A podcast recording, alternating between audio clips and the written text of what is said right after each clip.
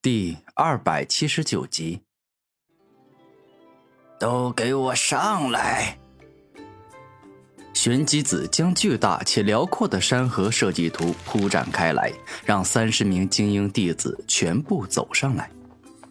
而当众人走上山河设计图后，惊讶的发现自己直接进入了图中，来到了一座鸟语花香的大山，而在这大山中还有飞禽走兽。可以供他们玩乐与烧烤。大家暂时就先在我的山河设计图里待上几天，等到了圣人遗迹，我会告诉你们。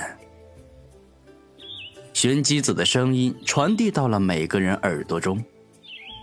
古天明听闻此话，便是找了一个安静的所在，开始修炼变强。同时开始为自己的今后谋划，准备在夜间吃饭时去打听一下其他宗门里有哪些强者。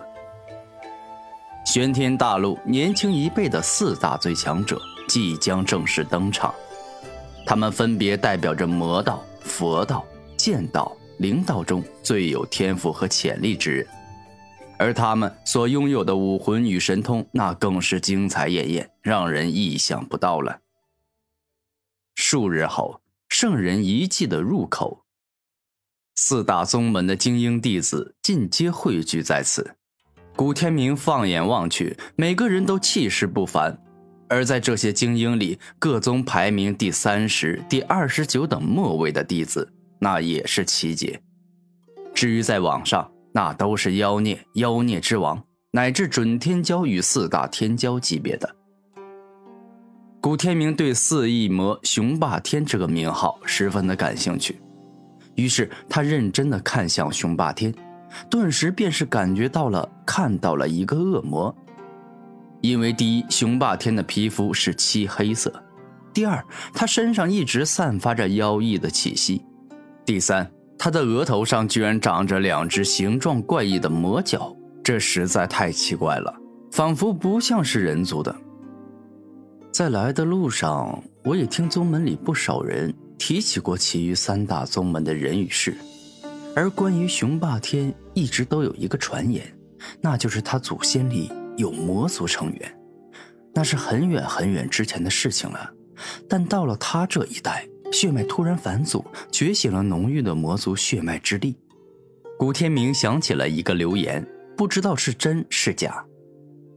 不过，不管这件事是不是真的，有一点我可以明确的知道，那就是雄霸天的肉身比我的龙体还要强。我能够感受到他那具魁梧有力的身体蕴含着翻江倒海般的血气之力。古天明内心很严肃的说道：“除了肉身之力外，有事实的证据证明，雄霸天会魔化。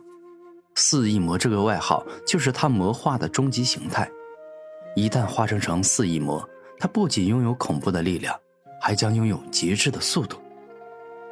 这几日，古天明一直在与宗门的人交流讨论。看完雄霸天，古天明直接把目光锁定向了女王剑慕容寒月。她是年轻一辈中唯一领悟了剑意、对剑道有极深的感悟之人。慕容寒月长得很美，身材凹凸有致。她拥有着一头亮丽且乌黑的长发，但跟很多青年美女不同的是，她的头发上并没有什么精美且可爱的发夹，有的只是一根捆绑住头发的红线。慕容寒月跟过去冰妖上官冰儿都是冰山美女，但两人不同的是，慕容寒月的脸上没有上官冰儿的高傲，她只是天生不爱与人说话，爱一个人独处。听闻慕容寒月七岁入剑王宗，自那以后每天都是朝夕与剑相伴，白天练习剑法，晚上抱剑入睡，一年四季寒暑依旧。三十年来，不管发生什么事，他的剑一直都没有离开过他。之后再加上多年的刻苦修炼，才让他成为了年轻一辈的第一个领悟到剑意的人。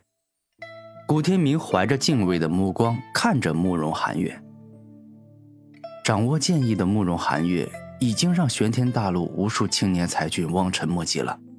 但他更为可怕的是“女王剑”这三个字所代表的意思，因为她的武魂就是一把女王剑，一旦使用，就好像有一个剑道女王降临，使她的剑意之力更为清纯与强大。简单来说，就是宇文赋灵童强化能力的高级版本。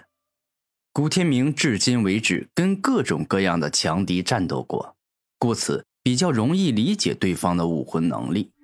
最后，古天明将目光看向佛教一脉中天赋最高的战斗佛唐藏魔。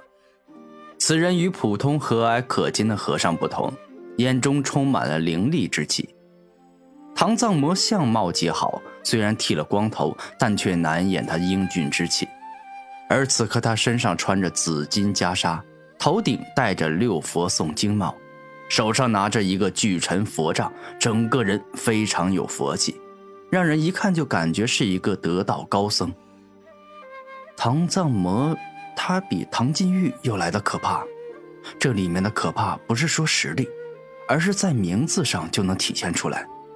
唐金玉的师傅给自己这个佛门徒弟取名禁玉，这其实很正常。但唐藏魔的师傅给自己这个佛门徒弟取藏魔，那就完全不一样了，因为这代表了要消灭一切邪魔之意啊。古天明有时感觉佛门高僧比魔教恶魔还可怕。唐藏魔的武魂听说是一尊古佛，具体是什么佛我不知道。但那是一尊专门杀佛灭恶的佛，对付起邪魔歪道来十分有效，且唐藏魔的肉身也极强，掌握着数门厉害的佛教绝学。古天明认真地审视唐藏魔，仅凭肉眼便能直观地感受到对方的不凡之处。而在另外一边，四大宗门的四个王者正在彼此交谈。时间差不多了。我们各自取出封印圣人遗迹入口的四方封印盘，打开后放这些孩子们进去吧。玄机子认真说道：“阿弥陀佛，玄施主说的对。而今我们所有人都已经聚齐，是时候放那些孩子进去历练了。”古佛寺大长老唐敬佛开口，他宝相森严，满身佛气，一生普度众生，救人无数。这么快就要打开圣人遗迹的封印吗？我好舍不得我的霸天啊！我是从小看着他长大的，而今一别，得好几年才能相见。天魔教大长老李魔莲开口。她一脸美的倾国倾城，一颦一笑间充满了女性的妩媚，而她身材更是一绝，看上去就像是一个二十三四岁，正值女性身材最棒最完美的时候。但实际上，李魔莲已经活了好几百岁，而被她所看上的男人更是有数百个。每一个男人跟她恩爱之后，都会被她用采阳补阴之术吸尽一身精气，也就是生命本源。